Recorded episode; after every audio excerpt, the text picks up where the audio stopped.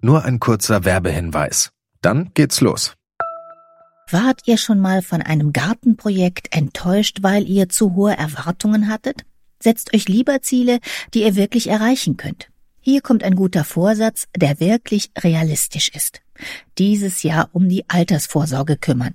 Mit Clark könnt ihr euch ganz einfach dazu beraten lassen. Die kostenlose App hilft euch zum Beispiel dabei, mehr aus eurer Rente zu machen.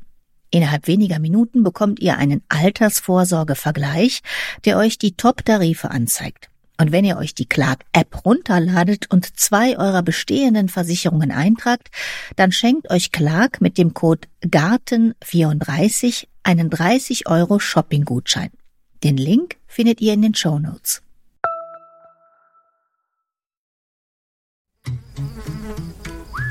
Gartenradio mitten im Grünen. In der Natur ist es ja so. Wer lebt, hat Feinde. Und Feinde werden zu Nützlingen, wenn sie Schädlinge an Pflanzen in Schach halten. Also breiten sich Blattläuse, die weiße Fliege oder Trauermücken aus, dann können Florfliegen, Raubmilben oder Schlupfwespen eingreifen. Und diese Nützlinge, die locke ich entweder durch Artenvielfalt in meinen Garten oder auf dem Balkon oder ich bestelle mir welche. Und dann kann es sein, dass man mit Ulrich Büsing in Kontakt kommt. Er ist seit 1991 in der Nützlingsbranche. Er ist eine Art Nützlingsbotschafter und das ist sein absoluter Traumjob, auch wenn dieser Berufswunsch damals noch ziemlich exotisch war. Das äh, Kuriose an der Sache war nur, ich wollte gern bei den Nützlingen rein und ich habe da, weiß der Teufel mich wo beworben, aber es gab nirgendwo Arbeitsstellen, ne, weil das einfach kaum jemand gemacht hat. Es gibt ja heute nur in, in, Deutschland vielleicht drei Nützlingszüchter. Mittlerweile ist er seit über 30 Jahren bei den Pionieren in Sachen Nützlingszucht beschäftigt, denn schon Mitte der 80er Jahre hatten die beiden Studenten Hardy Sauter und Frank Stepper damals in Baden-Württemberg die erste ökologische Taskforce zur Schädlingsbekämpfung aufgebaut. Und in dreieinhalb Jahrzehnten sind natürlich viele Mitarbeiter dazugekommen, viele Nützlinge und Erkenntnisse. Zum Beispiel, warum der Marienkäfer zwar total süß, aber eigentlich die zweite Wahl bei Blattlausbefall ist, wie ausgefuchst der Killerinstinkt von Raubmilben funktioniert und welche Nützlinge auch mal drinnen aushelfen, wenn im Müsli Motten flattern. Es ist ein freundlicher, aber kühler Samstagmorgen. Ulrich Büsing, ein großer Mann mit kurzem blonden Haar, olivgrünem Shirt und eckiger Hornbrille, hat mich irgendwo auf dem Weg nach Altingen, einem zweieinhalbtausend Seelendorf in Baden-Württemberg, aufgegabelt. Am Samstag in die Firma fahren ist für ihn nichts Ungewöhnliches, denn wie so oft hat er auch diesmal einen Karton im Kofferraum, in dem etwas lebt, das in die Kühlkammer gehört. Was haben wir denn jetzt eigentlich hinten drin?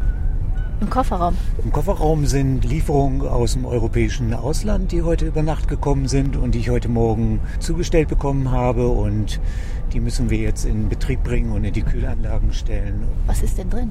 Schlupfwespen sind drin, Raubmilben und ja, allerlei Getier. Die kommen zum Teil aus Italien und aus Belgien, manchmal auch aus Holland oder so. Das ist sehr groß geworden mittlerweile, das Sortiment. Und es umfasst, glaube ich, etwas über 60 Nützlinge. Da kaufen wir schon auch einen Großteil zu, weil einfach nicht jeder Nützlingszüchter alles mehr züchten kann. Das ist heutzutage gar nicht mehr möglich. Somit hat jeder seine eigenen Nützlinge und wir tauschen uns untereinander doch auch gewaltig aus. Ulrich Büsing hebt kurz die Hand und zeigt nach rechts. Das ist der Betrieb. Ah, da und, sehen wir eine äh, Hecke. Wir fahren jetzt hier gerade einen Schleichweg durch Felder fahren einen kleinen Berg runter und dahinter einer großen Hecke sieht man, sieht ein bisschen aus wie Gewächshauskonglomerat. Ja, genau, das sind unsere Gewächshäuser und in den Gewächshäusern ziehen wir Enkasia-Schlupfwespen und eben entsprechend auch die Schädlinge dazu. Die müssen ja dazu gezogen werden. Da gehen wir jetzt aber nicht rein? Da gehen wir nicht rein, nein, weil da muss man sehr vorsichtig sein, um dass man da nicht irgendwas reinschleppt. Wenn ich bei unseren Blattlauszuchten zum Beispiel eine Schlupfwespe reintrage, dass die dann mehr oder minder parasitiert werden von diesen Schlupfwespen und dann kann ich meine Blattlauszucht vergessen. Das geht sehr, sehr schnell. Okay, dann sind wir jetzt hier und gehen. Wir sind jetzt im Verwaltungsgebäude oder im Vertriebsgebäude und da sind unsere ganzen Nützlinge untergebracht, die wir zugesandt bekommen, beziehungsweise das, was aus der Produktion kommt und äh, wird hier in Kühlanlagen eingestellt und dann nächsten Montag dann wieder versandfertig gemacht. Ist das noch das Originalhaus, wo es alles angefangen hat? Ja, das ist das Haus der Oma gewesen. Da ist das dann alles losgegangen. Das war 1985. Eigentlich ist es sogar schon ein paar Jahre eher angefangen, weil Herr Sauter und Herr Stepper haben ja in München studiert und die haben das dann schon so nebenbei ganz klein angefangen und da haben die beiden mit dem Professor Frenz zusammengearbeitet und dann ist das Ganze wirklich im kleinsten Maßstab begonnen. Man hat mit Null angefangen, man hat kein Geld gehabt und man hat mehr oder minder das Studium nebenbei gemacht. Und der Professor Frenz war ein ganz begeisterter Nützlingseinsetzer, der hat das Ganze dermaßen gepusht und gefördert und gefordert. Aber es war eigentlich so, dass die zwei sich das vorgenommen haben und alle, die, die das mitbekommen haben, haben gesagt, ihr habt einen Knall. Ja, jetzt sind wir schon 35 Jahre am Markt. Ne? Und aber angefangen tatsächlich mit Raubmilbe und Schlupfwespe. Angefangen mit Raubmilbe und Schlupfwespe, Incasia Schlupfwespe gegen die weiße Fliege und die Phytosilus Raubmilbe gegen Spinnmilbe. Das waren so die Anfänge. Das war ja auch das, was eigentlich nur bekannt war, was sich in den Gemüsebaubetrieben auch einsetzen ließ, wobei ganz, ganz, ganz, ganz wenigen Gärtnern irgendwie so eine Bereitschaft da war, da könnte man ja was mitmachen. Also das war schon noch sehr, sehr schwer. Wir sind in einer Art Lagerraum angekommen. Ein einfacher Raum, an den Wänden Holzregale, in denen Kartons lagern. Ulrich Büsing stellt die Kartons aus seinem Kofferraum auf eine Ablage. Zwei Pakete, ein Styroporpaket können jetzt nochmal schauen, hier Temperatur, Eis ist da drin und das Eis hat jetzt 7 Grad. Wenn man das aufmacht, das ist Aphidius colemani, das ist eine Schlupfwespe. Und die Schlupfwespe, die wird gegen Blattläuse eingesetzt. Ungefähr so 10.000 Schlupfwespenpuparien. Das heißt Eier. Äh, nee, das nee. sind äh, keine Eier. Das ist bei der Schlupfwespe so. Eine Schlupfwespe fliegt rum, sucht sich eine Blattlaus und sticht diese Blattlaus mit ihrem Legestachel an und legt ein Ei in die Blattlaus rein. Und dann schlüpft da eine Larve raus und die Larve frisst die äh, Blattlaus von innen her auf. Diese Blattlaus wird dann richtig rund und gold-bronzefarben. Das ist dann letztendlich die Umhüllung, wo sich die Schlupfwespe drin entwickelt. Da ist dann die Larve in der Blattlaus, die Larve frisst den Körper von innen aus und dann verwandelt sie sich zu einer Schlupfwespe und eine Zeit später schlüpft sie, die Schlupfwespe. Das, ist, das sieht wunderschön aus. Das sind kleine goldene Perlen. Da könnte man auch ein Törtchen mit verzieren eigentlich. So ja, das könnte man schon machen, ja. Ulrich Büsing legt die glitzernden rund 10.000 Poparien wieder vorsichtig in den Karton.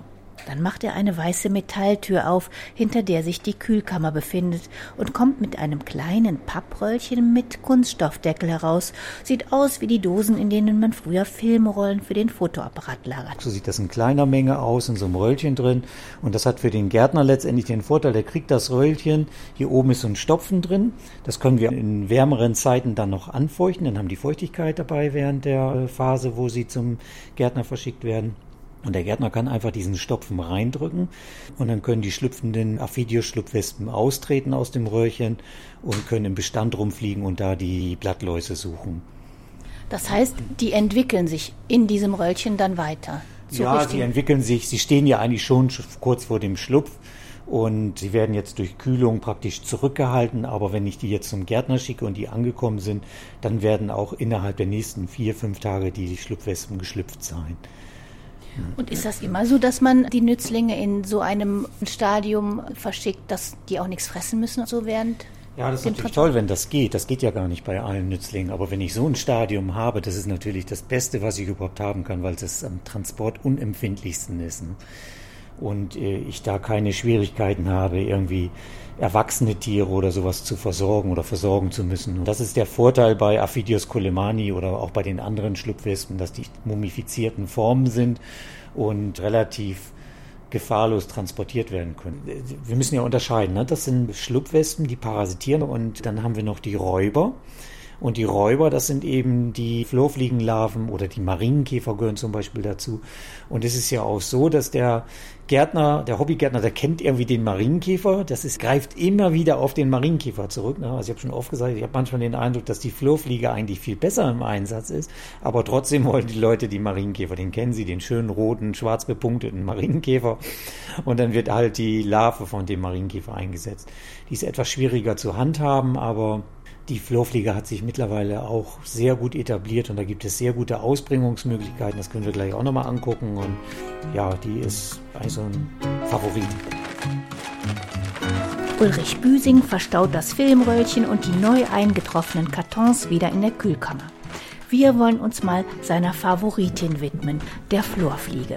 Dafür gehen wir in den ersten Stock und der Florfliegen-Fan legt einen wabenförmigen Karton auf den Tisch. Wir haben vorhin schon mal darüber gesprochen, was man sich alles einfallen lassen muss, wenn man Nützlinge verschickt. Und da haben wir jetzt hier eine Wabe ja. und da ist ein Vlies drüber.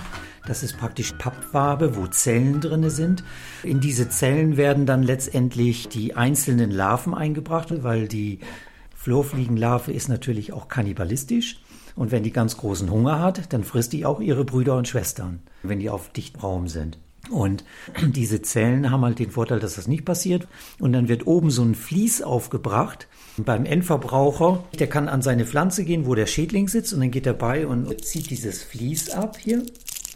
Und dann öffnet sich das und dann gehen wir bei und klopfen die raus. Und dann sehen wir, dass die Larven rumlaufen. Ja, im ersten Moment sah es aus wie ein Pfefferstreuer. Wir haben ja ein weißes Blatt Papier und da sind diese kleinen braunen Körnchen, aber man sieht tatsächlich, da läuft was. Ja, und äh, diese Stoffe, die dabei sind, sind natürlich auch Nährstoffe, die da mitgegeben werden, damit die den Transport überstehen, damit die Futter haben, damit die versorgt sind. Und da sind dann praktisch andere abgetötete Eier drin, wo die sich von ernähren können. Die, die Flurfliege ist ja eigentlich ein ganz faszinierendes Tier. Das adalte Tier, die Chrysoperla carnea, die bei uns auch heimisch ist, ist ja auch ein großer Vorteil. Als adaltes Tier nimmt die ja nur Honigtau und, und Blütenpollen und, und ähnliches auf, aber sie nimmt keine Schädlinge auf. Die Larve ist richtig stark räuberisch lebend und die hat vorne zwei Zangen und äh, haut diese Zangen praktisch in den Blattlauskörper rein und injiziert ein äh, Sekret und das Sekret löst praktisch diesen Körper auf und dann saugt die diesen Körper aus. Kann man also unterm Bino kann man das ganz toll beobachten. Wenn man mal eine erwischt, die gerade angestochen hat, dann wird die Blattlaus langsam immer kleiner. Die sackt immer mehr zusammen und nachher bleibt dann nur noch so ein kleines Krümel über. Es ist praktisch die Blattlaushülle dann. Das hört sich sehr brutal an, aber das ist Natur. Das ist genauso, wenn der Löwe die Gazelle reißt, dann, dann geht ihm die Flurfliege bei und reißt praktisch die, die Blattlaus, wenn man das mal übertrieben sagen soll. Und die ist bei ihren Arbeiten also sehr stark dabei. Die kann äh, wirklich auch eine Menge Blattläuse am Tag verzehren und aussaugen. Bis zu 60 Blattläuse am Tag. Das ist natürlich immer auch eine Frage der Umstände. Ne? Wie ist die Temperatur? Welche Lausarten sind da? Es gibt ja auch Lausarten, die zum Beispiel viel schwieriger zu ergreifen sind, weil sie sehr, sehr wehrhaft sind. Also zum Beispiel die Kartoffelblattläuse, wenn man die berührt oder wenn man daran geht, dann fangen die an auszuschlagen und, und sie sondern ja auch Tropfen ab, um die anderen zu warnen. Und dann sehen Sie es bei der Kartoffelblattlaus zum Beispiel ganz auffällig, dass die dann sofort die anderen dann alle abhauen und sich fallen lassen auf den Boden. So nach dem Motto, rette sich wer kann lass dich auf den Boden fallen und da ist der Nützling erstmal nicht. Ne? Auf der anderen Seite muss man sagen, eine Blattlaus, wenn sie saugt, sitzt mit einem langen Saugstachel im Blatt drin und die kann nicht mal eben so schnell loslassen. Ne? Sie ist schon in dem Moment gefesseltes Opfer. Äh, die Flurfliege kommt und kann sie dann packen und saugt sie dann aus. Also dann haben wir diese wabenförmige Verpackung, dann haben wir Papierstreifen, Träger nennen wir die, oder beziehungsweise Chrysoperla-Karten, die bestehen aus 1, 2, 3, 4, 5, 6, 7, 8 Einzelhänger und diese Einzelhänger, die nimmt man und kann man dann schön abreißen weil die Chrysoperla-Eier, die hier drauf sind, das sind jetzt die Eier, nicht oh. die Larven, die werden ja richtig neongrün. Na, ganz toll sehen die aus. Wenn man die mal so in Masse sieht, dann äh, kann ich gleich auch noch holen. Ich glaube, ich habe noch ein paar da. Hier sind auch Futterstoffe dazwischen. Und hier ist das auch so, dass aus diesen Eiern die Larven rausschlüpfen, dann von dem Träger runtergehen in die Pflanze rein und nach Blattläusen suchen. Womit klebt man die denn da drauf? Das wird praktisch mit Klebstoffen gemacht, die den Tieren nichts anhaben kann. Und die trocknen dann wieder so weit ab, dass sie nach dem nicht mehr als Klebstoff auftreten. Und die schlüpfen ja auch aus den Eiern. Die Eierhüllen bleiben kleben und genau. die Tiere schlüpfen aus. Ja, das ist ja auch das Erstaunliche bei Nützlingen.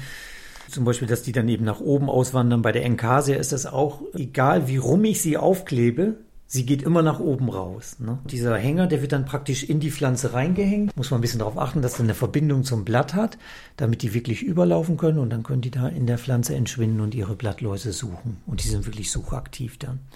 Also sind die Verpackungen heute so gestaltet, dass ich eigentlich als Nichtwissender nichts verkehrt machen kann? Ja, im Prinzip ja. Also das ist schon alles sehr durchdacht, das Ganze. Es soll ja auch einfach sein und wir müssen uns immer bemühen, dass der Anwender die Nützlinge selber, sei es jetzt Larvenstadien oder Eistadien oder sogar die adulten Tiere, gar nicht groß berührt, weil die sind ja verletzlich empfindlich und wenn er jetzt hier bei der Wabe die Larven rausschüttet, dann sind sie auf der Pflanze und können rumlaufen wenn wir die Karte mit den Eiern aufhängen, die kann er ja gar nicht berühren, weil die mehr oder minder im Inneren hier versteckt sind. Deswegen hat man ja auch diese Dreiecksform, dass die einfach geschützt sind. Und man hat noch hier den weiteren Vorteil, wenn sie jetzt so im Freien hängen würden, dann sind sie auch vor Regen geschützt, vor Sonneneinstrahlung und idealer geht's ja eigentlich gar nicht. Und ist sehr gut ausbringbar. Da muss man ja immer auch so denken, dass der Verbraucher irgendwas in der Hand haben muss, was anschaulich. Ich kann ja nicht so wie früher irgendwie so ein labbeliges Blatt oder sowas dahin schicken. Das ist heute einfach gar nicht mehr möglich. Das muss schon was Handfestes, ein Produkt muss das sein. Hier sehen Sie diese neongrünen Eier der Flurfliege, wo dann letztendlich auch mal die Larven rauskommen. Und die haben so eine tolle Farbe, wenn wir die in Masse haben. Das ist natürlich schon irgendwie beeindruckend, dieses Neongrün. Diese Eier, die werden ja auf so einem Stiel abgelegt. Das ist ja auch eine ganz tolle Erfindung der Natur, dass die Flurfliegen ihre Eier ablegen, in Bulks meinetwegen, und dann alle einzeln auf einem Stiel drauf und dann schlüpft die Larve und frisst die Eihülle, damit die überhaupt mal irgendwie auch zu Kräften kommen. Dann wandert sie an dem Stiel runter und geht dann auf Suche nach Blattläusen. Und die Florfliegen, Sie haben auch hier ein paar Erwachsene mitgebracht. Das ist genau dasselbe Grün wie die Eier. Ja, genau. Das finde ich auch immer so toll. Die, die werden ja auch Goldaugen genannt, weil die wirklich goldfarbene Augen haben und Netzflügel und dieses Neongrün, das alles zusammen, das ist schon irgendwie ein faszinierendes Tier. Ich gucke jetzt hier ganz fasziniert auf so zwei kleine Florfliegenlarven, die haben sich hier so auf den Weg gemacht. Die sind ja unglaublich schnell, die sind vielleicht einen Millimeter, anderthalb lang, sind braun und die beugt sich hoch, die sind auch unheimlich beweglich. Ja, die sind sehr beweglich und wenn man das mal sieht, wenn die jetzt eine Blattlaus hätte, dann schnappt die die und dann hebt die die immer so hoch und, und das ist teilweise richtig amüsant, wenn man das sehen kann, wie die da die äh, Tiere aussaugen, wie die da die Blattläuse aussaugen. Also ich habe mal so Studien gesehen, wo visuell festgehalten wurde, wie Florfliegen wandern auf einer Pflanze. Und das war am Ende so, dass die ganze Pflanze voll mit roten Strichen, also Laufwegen war. Und da konnte man sehen, die geht von oben nach unten und von der Seite zur anderen Seite. Also es ist unglaublich, wie sich eine Florfliegenlarve bewegt. Wir haben ja gerade ein Plakat vor uns liegen. Das ist eigentlich so aufgeteilt, dass eben auf der linken Seite so eine Spalte mit Schädlingen ist. Hier sind zum Beispiel die Blattlausschädlinge, hier sind die Tripsschädlinge, Trauermücken, weiße Fliege, Wollläuse und Spinnmilben. Und hier zum Beispiel der Taxuskäfer oder der, der Dickmalrüssler, ist ja auch ein ganz großer Schädling.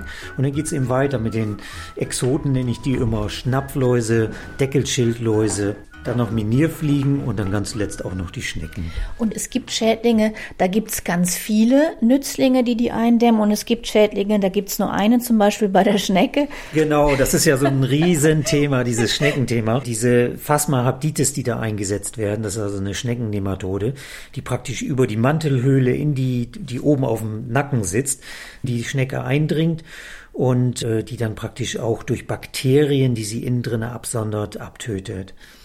Und das ist eine von den Nematoden, die man wirklich sprüht dann in so eine kleine Flasche und dann ja, genau. Das ist eigentlich so, dass man die auch durch Gießverfahren ausbringen kann. Nematoden sind in einem Pulver drin und wir bringen manchmal 50 Millionen Nematoden mit einer Einheit aus, die zum Beispiel für 100 Quadratmeter reichen. Das bedeutet dann irgendwo so mal 500.000 Nematoden pro Quadratmeter. Das sind unheimliche Zahlen und die Leute fragen uns manchmal auch am Telefon, ob wir die auch gezählt haben, die wir dann zuschicken. Das können wir natürlich nur bejahen. Die lassen sich gegen die normalen Acker, Ackernetzschnecken und sowas sehr gut einsetzen. Aber wir haben natürlich auch ganz verstärkt die spanische Wegschnecke bei uns in, in Deutschland. Diese rote Schnecke, die kennt jeder, rotbraun. Und die sind gar nicht so leicht zu bekämpfen. Da muss man teilweise sogar doppelte Aufwandmengen nehmen, um die zu bekämpfen, um da wirklich auch Erfolg zu haben. Sogar wenn ich Schlangen habe, dann kann ich was bei Ihnen finden. Ja, das ist ja mittlerweile auch schon gang und gäbe. Reptilien und sowas und Schlangen, die von den Leuten in Terrarien gehalten werden. Da gibt es Schlangenmilben und die sitzen dann direkt an der Schlange dran und zum Teil gehen die über Nacht auf die Schlangen rauf und am Tag dann runter. Und da kann man zum Beispiel eine Hypoaspis-Raubmilbe einsetzen, die am Boden lebt, die wird dann da ausgebracht. Die gehen dann auf Suche nach diesen Schlangenmilben. Es gibt es auch bei Hühnern mittlerweile gegen die Hühnermilbe. Jetzt haben wir ja Klimawandel, es kommen neue Schädlinge hinzu, kommen auch neue Nützlinge dazu? Ja, neue Schädlinge kommen wirklich in Massen hinzu. Schon seit Jahren. Diese Schädlinge, die äh, etablieren sich hier und sie sind unter Umständen stärker wie andere Schädlinge, verdrängen irgendwie was oder wir haben keinen Nützling, weil sie hier nicht heimisch sind. Also gibt es Nützlinge, an denen Sie jetzt gerade rumexperimentieren, die für neue Schädlinge in Einsatz kommen könnten? Ja, das ist gar nicht mehr so unsere Arbeit, jetzt neue Nützlinge zu finden. Das sind schon sehr lange Prozesse, das ist sehr arbeitsintensiv, weil neue Nützlinge zu finden, ist sehr, sehr aufwendig. Wie aufwendig ist es denn, Nützlinge zu züchten? Wir kommen ja nicht in die Gewächshäuser rein, aber wie funktioniert das denn eigentlich? Nehmen wir zum Beispiel mal die Enkasia-Zucht, die Schlupfwespe gegen weiße Fliege. Da ist das so, dass wir als erstes in Gewächshäusern Tabakpflanzen heranziehen. Und zwar vom Samen bis zur großen Pflanze. Die sind dann am Ende ungefähr mannshoch, die Tabakpflanzen. Und irgendwann ist der Zeitpunkt gekommen, wo wir diese Tabakpflanzen mit weißer Fliege besetzen. Und dann haben wir in diesen Räumlichkeiten Millionen von weißer Fliege, die an den Blättern rumschwirren. Und die legen dann Eier ab. Und aus den Eiern kommen dann die typischen weiße Fliegenlarven. Und die sind äh, erst noch beweglich und dann setzen die sich im zweiten Larvenstadium ungefähr fest an den Blättern. Und dann müssen sie das richtige Stadium erwischen, wo sie sagen, jetzt ist mein Schädling so weit, dass er parasitiert werden kann, dass ich eine Enkasia darauf schicken kann. Dann bringen wir weiße Fliegenlarve und Enkasia zusammen. Und dann geht die Enkasia bei und sucht sich diese Larvenstadien und parasitiert die. Und dann beginnt der Prozess, dass eben diese Entwicklung der Larve in der Larve stattfindet. Und das Problem ist einfach das, ich habe Millionen von Larven auf den Blättern und muss das alles so hinkriegen, dass das alles gleichmäßig reif wird weil ich kann ja nicht beigehen und sagen, oh, da ist ja eine Reif und nimm die runter sozusagen und morgen nehme ich noch eine runter. Nein, das geht nicht. Ich muss die ganzen Blätter ernten und die Blätter werden dann mehr oder minder getrennt von diesen weiße Fliegenlarvenstadien beziehungsweise dann schon entwickelten äh, Enkasia. Ja, das macht dann letztendlich auch die Sache so schwierig, weil wenn Sie so eine Enkasia-Zucht haben, dann brauchen Sie von Anfang bis Ende irgendwas an die 160 Tage, um diese ganzen Stadien durchzugehen. Und das alles unter klimatisch gesteuerten Bedingungen im Gewächshaus, aber im Gewächshaus habe ich immer den Einfluss der Natur. Sprich, wenn ich richtig knallig Sonnenschein habe, dann habe ich zwar eine gute Entwicklung, aber es geht auch alles verdammt schnell. Und sind die Nützlinge eigentlich alle bio? Die Nützlinge sind alle bio, weil wir können ja da nichts nehmen, was wir irgendwie einsetzen. Das ist eigentlich mit der größte Schwierigkeitsgrad. Wenn ich einen Schädling wie die weiße Fliege auf die Tabakpflanze bringe, dann reagiert ja auch meine Pflanze. Die fängt an, gelb zu werden. Sie zeigt Schadsymptome. Es entsteht Honigtau, der, der abgesondert wird von den Schädlingen. Das Ganze wird klebrig. Das sind die Sachen, die auch beherrscht werden müssen und was die Nützlingszucht schwierig macht. Und das ist wie in der Landwirtschaft, sie müssen immer da sein. Da gibt es keinen Samstag und keinen Sonntag. Natürlich kann man sich das irgendwann einrichten mit seinen Mitarbeitern und sowas.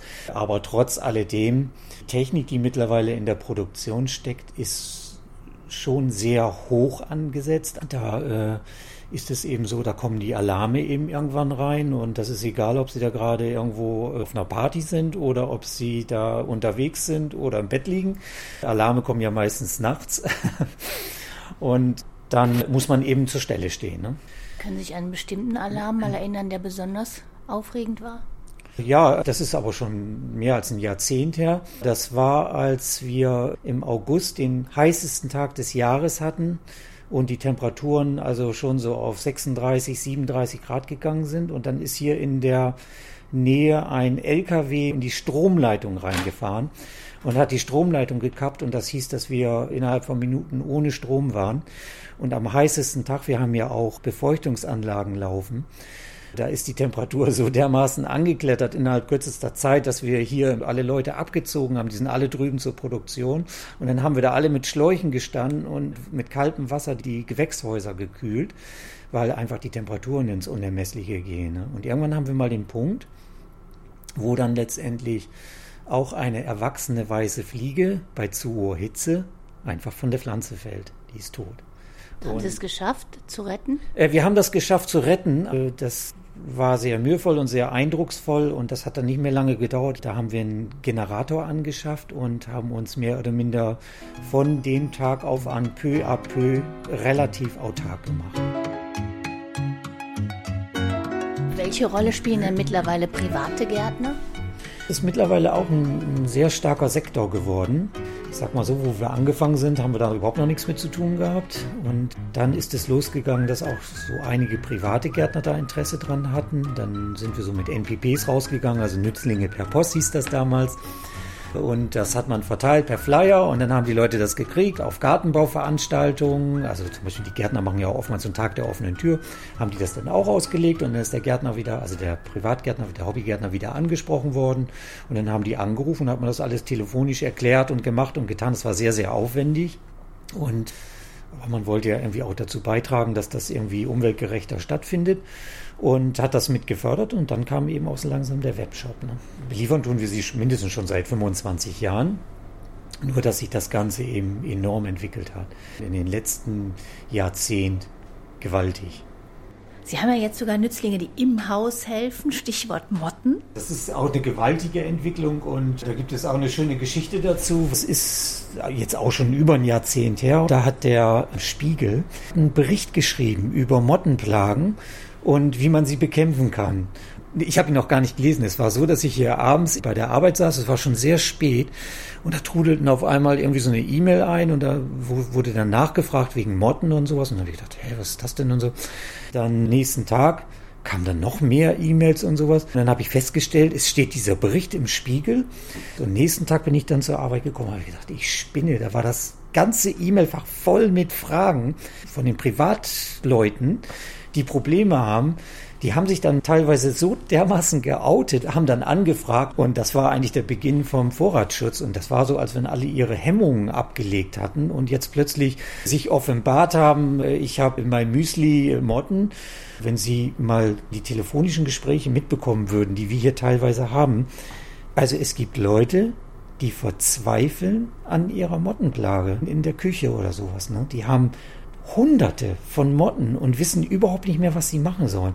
Viele wissen ja auch gar nicht, wie das Ganze entsteht, dass sie es eigentlich zukaufen, selbst wenn sie im Bioladen kaufen oder vielleicht gerade dann noch eben, dass sie diese Motten mitkaufen in Form von Larven, die im, im Müsli sind. Oder viele tun sich ja auch Vorräte hinstellen mit Getreide, dass dann eben das Problem sehr schnell sehr groß werden kann. Also ich habe schon weinende Hausfrauen am Telefon gehabt. Und was ähm, hilft gegen die Vorratsmotten? Gegen Vorratsmotten, da können Sie Trichogramma-Schlupfwespen einsetzen. Also das ist eine staubkorngroße Schlupfwespe die auch auf Karten verschickt wird und diese Karten legt man dann in den Schrank rein und die schlüpft dann. Die ist allerdings nicht richtig fliegend, sondern mehr springend hüpfend unterwegs und die sucht dann die Eistadien der äh, Motte auf, also parasitiert die und dann entsteht in diesem Ei anstelle einer Mottenlarve eben letztendlich eine neue Trichogramma-Schlupfwespe. Und wenn ich dann meine Schublade aufmache, dann springen mir dann eben die Schlupfwespen entgegen? Die sehen Sie nicht. Die sind so klein, staubkorngroß, die sehen Sie überhaupt nie. Das ist einmal ein Vorteil, aber einmal auch ein Nachteil, weil viele Leute sagen, sie haben mir was verkauft, wo gar nichts drin ist. ist auch schon alles vorgekommen. Aber das muss man dann erklären und viele verstehen das dann auch. Und äh, wenn man den Leuten so ein paar Tipps gibt, wie man das sehen kann, dann sind sie auch beruhigter dann. Und wenn viele Schlupfwespen hören, dann denken sie immer gleich an Wespe und erschrecken dann. Aber das hat damit ja gar nichts zu tun, weil die, die deutsche Wespe ist ja richtig riesengroß und die Schlupfwespe mini klein, sehen sie gar nicht. Aber das ist dann auch wieder so ein Fall, wo ich mehrmals was gegen den Befall tun muss, oder? Ja, genau, da gibt es so Abos und da setzen sie zum Beispiel gegen die normale Lebensmittelmotte dreimal im Abstand von jeweils drei Wochen ein. Das wird ihnen automatisch zugesandt, das muss man dann durchhalten und dann ist einem schon sehr geholfen. Aber ich sage immer dazu, das muss nicht bedeuten, dass der Fall komplett eliminiert ist, weil das sind einfach natürliche Vorgänge und da brauchen ja nur zwei Motten überbleiben und dann kann es irgendwann doch mal wieder weitergehen. Also da muss man schon sehr hinterher sein. Dann gibt es auch noch die zweite Schlupfwespe, das ist die Habrobrakon, die ist dann etwas größer. Die ist ungefähr ameisengroß, die sieht man dann auch schon deutlich, die fliegt auch, aber die kann man super gut einsetzen und die bekämpft sogar die Larven der Motte.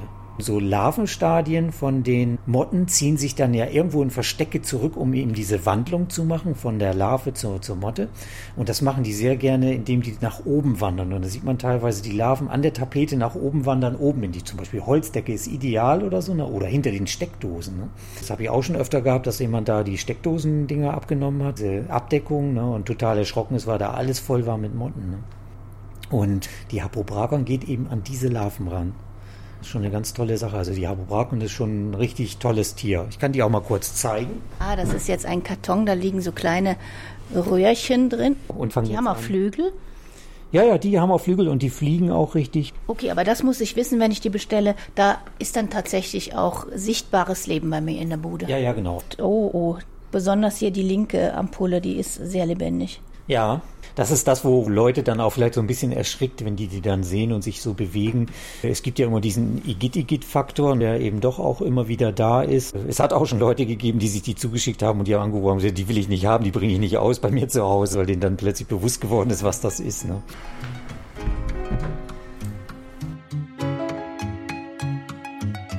Welches ist denn so der Superkiller unter ihren der Superkiller, okay, den haben wir eben schon mal gesehen hier. Das ist eben die Florfliege. Das ist schon so ein Superkiller, weil der so wahnsinnig effektiv ist und in vielen Bereichen eingesetzt wird. Im Gartenbau, im Hobbygartenbau, in der Baumschule. Das ist eigentlich einer mit der, würde ich fast sagen, effektivsten, aber Okay, Nematoden gehören auch in den Bereich. Die werden ja auch in Massen eingesetzt. Und es gibt ja Baumschulen, die setzen das hektarweise ein gegen den Dickmalrüssler, gegen den Taxuskäfer. Dann gehen wir mal rüber zum Binokular. Wir gehen in einen Nachbarraum, wo eine Art Mikroskop steht. Da, meint Ulrich Büsing, kann ich so einen Killer mal in Aktion sehen und schiebt ein Schälchen mit Raubmilben unter die Linse. Oh! oh! Das ist der Effekt, den man immer hat, wenn man sowas binokular zeigt. Da sieht man einfach die Masse rumlaufen und bei den kleinen Hypoaspis, die man vorher gar nicht so gesehen hat, die sieht man jetzt in Massen. Ne? Ja, und vorher auf dem Plakat, da habe ich auch ja gesagt, Regentropfen mit sechs Beinen, aber jetzt sieht man deutlich auch den Kopf mhm. und Fühler. Die sind unglaublich aktiv und sehen sehr suchend aus, suchend nach Beute. Ja, das ist die ganz besondere Art, die wir haben, die sehr hungrig sind. Die freuen sich dann, wenn sie Montag beim Kunden ankommen oder Dienstag. Aber ehrlich gesagt, wenn ich jetzt hier dieses zielgerichtete Suchen sehe, und zwar überall in diesem kleinen Schade, dann bin ich froh, dass ich nicht der Feind bin. ja, das kann man wohl laut sagen, ja. Na, die können, also ich habe da schon Videos gesehen, da gibt es einen äh, Dr. Wiss aus Kiel, der ist berühmt dafür, dass er ganz tolle Videos gemacht hat. Und da habe ich zum Beispiel mal ein Video gesehen, wo so fünf, sechs Hypoaspis-Raubmilben um so eine Trauermücke sitzen und die auseinanderreißen, wie wenn da Löwen dran sitzen, die so eine Gazelle auseinanderreißen. Ganz tolle, eindrückliche Filme gibt's da. Ach, da können wir stundenlang durchgucken, ne? Ja, das ist das Faszinierende, wenn ich hier abends irgendwelche Proben habe oder sowas und, und für Leute durchgucken muss oder wenn sie mal Trauermückenlarven zugesandt bekommen mit Wurzelballen oder sowas und sie durchwühlen das, was sie da sonst noch alles so finden. Da ist dann Abend eben immer ganz schnell hin, da sitzen sie bis in die späte Nacht, weil sie alles Mögliche finden und das noch angucken und ist halt einfach spannend dann. Ne? Wir haben ja sehr oft auch Leute, die uns was zuschicken, zum Beispiel Blätter, wo wir gucken sollen, was drauf ist und da stellen wir dann fest, dass die Schädlinge, die drauf sind, dass die bereits parasitiert sind, dass die schon Nützlinge haben. Dann können wir denen mitteilen, ja, sie haben die und die Nützlinge. Wieso habe ich denn schon Nützlinge und so? Und ja, sind einfach schon da. Und ich habe ja noch gar keine gekauft. Kann auch unter Umständen sein, aber vielleicht haben die ja eine Pflanze gekauft. Die Pflanze wurde mit Nützlingen behandelt und dann haben die letztendlich das mitgekauft und haben tatsächlich auch noch den Erfolg, dass sie sogar die Nützlinge noch sehen, dass die bei denen sogar geschlüpft sind. Und draußen im Garten muss ich ja eigentlich auch nur Nützlingsfutter pflanzen, dann habe ich auch Nützlinge, ne? Ja, ja, klar, das ist natürlich eine ganz wichtige Sache, dass man eben entsprechend seinen Garten anbaut und da Blüten zur Verfügung stellt, wo sich Insekten wohlfühlen und dann hat man automatisch auch Nützlinge im Garten. Ich habe das schon von meinem Garten erzählt, dass ich da einfach auch eine Unmenge an Tieren drin habe, Insekten drin habe Und da sind Schädlinge dabei, aber auch Nützlinge. Und das hält sich alles so die Waage, dass ich da gar nicht groß was machen muss. Ne? Aber was ich mal gemacht habe, ich habe auch Hühner in meinem Garten gehabt, drei Stück. Und die gehen wirklich so intensiv durch den Garten, dass die alles mitnehmen. Hühner zu beobachten ist ja wirklich eine tolle Sache. Ne? Ich könnte mich hinsetzen und nur eine Stunde zu gucken. Das ist wirklich toll. Wir immer durch den Garten, immer wieder langsam, aber beharrlich durch den Garten durch. Die picken ja alles auf. Da habe ich wirklich festgestellt, dass mein Insektenbestand durch die Hühner doch auch gewaltig reduziert worden ist. Das hat mir dann zuletzt gar nicht mehr gefallen. Und dann sind die aber gestorben oder beziehungsweise zwei sind gestorben. Eins haben wir sogar noch zu anderen Hühnern dazu gegeben, weil wir wollten ihn nun alleine halten. Das ist jetzt woanders glücklich. Aber das war schon eine tolle Sache. Aber es war wirklich was, was sie festgestellt haben, dass der Insektenbestand gewaltig abnimmt. Ob hungriges Huhn, grüne Florfliege mit goldenen Augen, Raubmilbe mit Killerinstinkt, es gibt jede Menge biologische Unterstützung, wenn mal ein Schädling überhand nehmen sollte. In ganz vielen Fällen regelt sich das von allein, wenn man einen artenreichen Balkon oder Garten hat. Aber in jedem Fall ist es eine absolut faszinierende Sache, dabei zuzugucken, in welchen Spielarten die Natur sich ihr Gleichgewicht wieder zurechtruckelt. Und falls Sie jemanden kennen, der die Tierchen Igitt Igitt findet oder die Begeisterung über Nützlinge mit Ulrich Büsing teilt, dann geben Sie diesen Podcast gerne weiter. Das war's auch schon wieder für diesmal. Dankeschön fürs Zuhören. Danke für Ihre, für eure vielfältige Unterstützung. Mein Name ist Heike Sikoni. Machen Sie es gut. Gartenradio Gezwitscher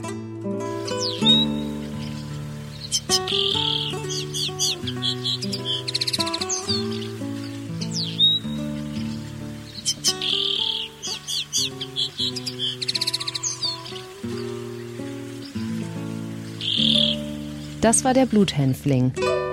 Gartenradio Ausblick. In der nächsten Folge, da gucken wir mit Gärtnermeisterin Dagmar Hauke mal auf Kräuter und wie man die im Garten und auf dem Balkon verteilt, wenn eigentlich gar nicht so viel Platz da ist.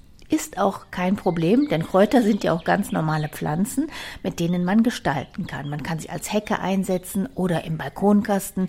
Da ist zum Beispiel der Rosmarin so ein Kandidat, den man ganz unterschiedlich einsetzen kann, denn Rosmarin ist nicht gleich Rosmarin. Oft haben wir gar keine Sorten im Kopf, also da kennen wir nur die Art, das ist der Rosmarin. Aber es gibt auch Sorten, die zum Beispiel größer werden. Der Veitshöchheimer ist eine groß und üppig wachsende Pflanze, da kann man viel von ernten. Es gibt zum Beispiel den hängenden oder kriechenden Rosmarin, der ist nicht ganz so winterhart, nur bis minus 15 Grad und die anderen sind bis minus 20. Oder auslesen wie den Arp, der extra für die Winterhärte gezüchtet wurde. Wen die Blüte da interessiert, die blühen ja teilweise bei uns schon ab Februar, die hochwachsenden Sorten sind meistens so hellblau blühend. Also eine ganz frühe Blüte, die man theoretisch auch in Salat tun kann. Also so ein bisschen. Dann gibt es den kriechenden Rosmarin, der hat so ein bisschen dunklere Blüten. Finde ich immer ganz schön als Kontrast, wenn die irgendwo mit in einen Kübel oder ein Gefäß gepflanzt sind. Der kriechende, wenn er dann anfängt zu blühen und alles andere noch so ein bisschen im Winterschlaf verharrt ist, das ist ganz schön.